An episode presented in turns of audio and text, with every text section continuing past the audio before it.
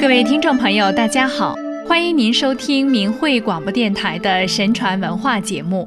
我们今天来谈谈中国的传统礼乐。《礼记乐记》中说：“乐者，天地之和也；礼者，天地之序也。和故百物皆化，序故群物皆别。礼是天之经，地之义，是天地间最重要的秩序和仪则。乐是天地间的美妙声音，是道德的彰显。礼序乾坤，乐和天地。”气魄何等宏大，所以大乐与天地同和，大礼与天地同节。礼乐教化通行天下，使人修身养性，体悟天道，谦和有礼，威仪有序。这是我国古典礼乐文化的内涵和意义所在，也是圣人治礼作乐的本意。古之圣贤非常注重音乐对人心的影响，以乐辅礼，祭祀神明，善化民众。如黄帝之乐咸池，通乎神明之德；颛顼之乐云门，继承美德；尧之乐大张，广施德惠；舜之乐韶，将德行发扬光大。其节奏曲调平和而庄重，寓意深刻，导人向善。君子聆听到此，可以说出其中的义理，以德敬天，思索修身齐家治国平天下。《史记》中记载，舜弹五弦之琴，歌南风之诗，而天下治；纣为朝歌北壁之音。身死国亡，舜之道何弘也，纣之道何矮也。夫南风之师者，生长之音也。舜乐好之，乐与天地同义，得万国之欢心，故天下治也。夫朝歌者不食也，北者败也，壁者陋也。纣乐好之，于万国舒心。诸侯不富，百姓不亲，天下叛之，故身死国亡。这里说的是治世之乐与亡国之音的区别。音乐之美在于其悦耳动听的形式，服从于仁义道德的内容和礼仪的要求，否则就没有意义和价值。古乐南风以其平和德音。体现了中国传统音乐思想，记述了舜帝推德怀远、忧国忧民的事迹。舜帝有孝行、不仁德、爱民勤政、明哲贤能集诸多美德于一身。禹曾用武力征三苗，三苗败而不馁，以致三旬苗民逆命。舜帝制止于请伐之，而欲教行德三年，三苗欣然诚服，而且移风易俗。舜帝南巡南国，感料南方炽日似火，酷暑易旱，百姓疾苦。而当南风乍起，熏风时雨，顿解万民之焦渴和燥热。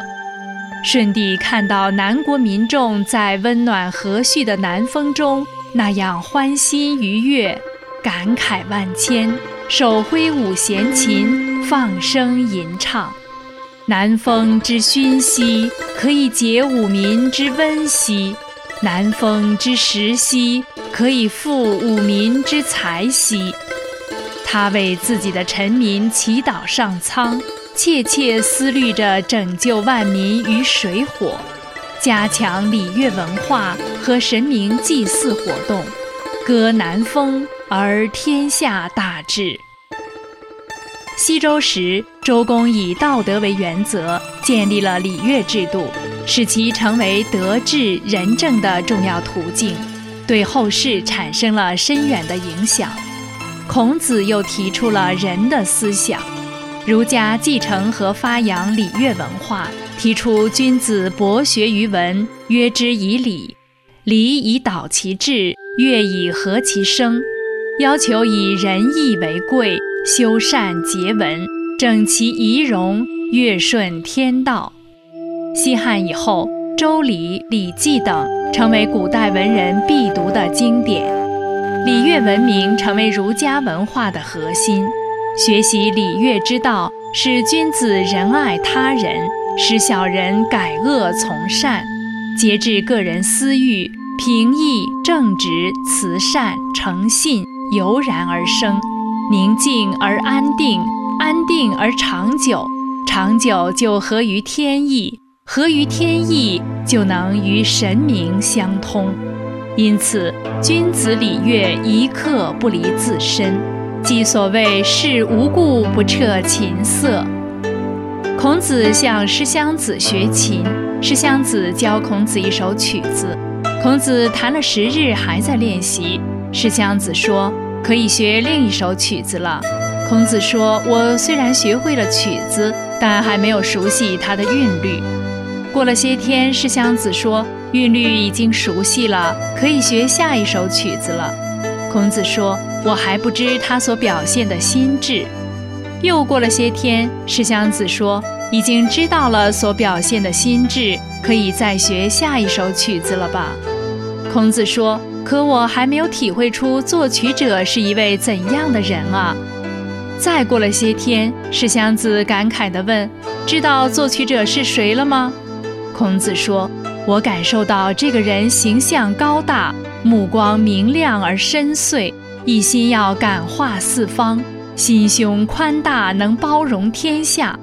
他莫非是周文王吗？”石祥子惊讶而敬佩地说：“不错，我的老师讲过，这首乐曲的名字就叫做《文王操》。文王操博大精深。”蕴含了浩然正气，并展现出宽仁崇高的境界。周文王是孔子崇敬的圣贤和理想人格的象征。孔子被困于陈蔡两地时，操琴演奏此曲自立，虽七日无粮，而道心弥坚。传统礼乐涵养人的行为。使人内心受到道德光辉的感动，纯正的理性表现在外，通达神明的恩泽，顺应天地，并关爱他人。其教化功能使民众明辨善恶，归于天理正道。礼乐文明体现出人们对天道真理的追求渴望和对道德正义的推崇。而当今中共却破坏传统文化和道德，违背宇宙规律，强制给人们灌输邪党的党文化，破坏人与人之间、人与天地自然之间的和谐关系。人们只有退出中共及其一切附属组织，清除头脑中的党文化，并认清其邪恶本质，回归良知善念。才能前程光明而远大。各位听众朋友，谢谢您收听这一期的神传文化节目，下次节目时间我们再会。